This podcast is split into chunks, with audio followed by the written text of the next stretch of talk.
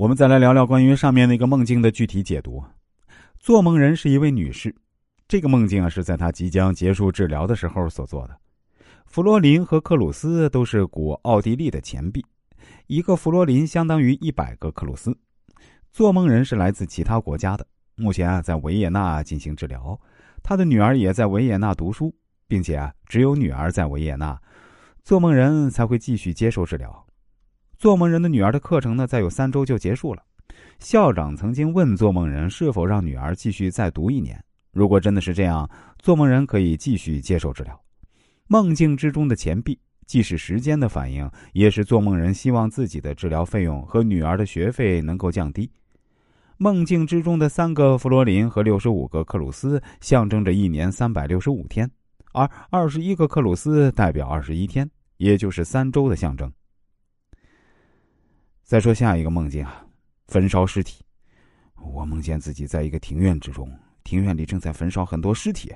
我说我想要离开这儿。看到这种景象，我有点受不了。后来我遇到屠夫的两个孩子，我问他们：“这个味道好闻吗？”其中一个孩子说：“不好，一点都不好。”这个梦境中啊，做梦人当晚和太太在晚餐之后去拜访过邻居，邻居家正好在吃饭，那非常热情的邀请做梦人试试饭菜的味道。做梦人呢，委婉的拒绝了，并且表示自己一点胃口都没有。可是邻居还是逼着他尝试。做梦人因此不得不尝了一下，而且违心的表示说：“啊，的确不错。”可是啊，当做梦人回到家之后，就对老婆说：“那味道实在是太差了。”整个梦境都表现了做梦人对于邻居请客菜肴的一种贬斥，认为实在是太糟糕不过了。再说下一个梦境吧。中了拿剪刀的老太太的圈套。梦境中说啊。我梦见自己被一个老太太追赶，感到非常的害怕。老太太手里拿着一把剪刀，想要剪断我的生命线，于是我就拼命逃跑。可是老太太却越追越紧。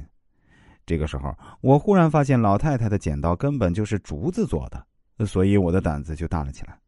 我将老太太啊扔进了旁边的一个游泳池中，然后自己也跳了进去，想要将老太太按到水里把她淹死，但是。我却发现啊，这游泳池的底部竟然藏了一把真正的剪刀。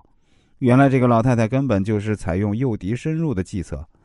我发现自己已经中计了，就拼命的想要逃跑，然后就醒了过来。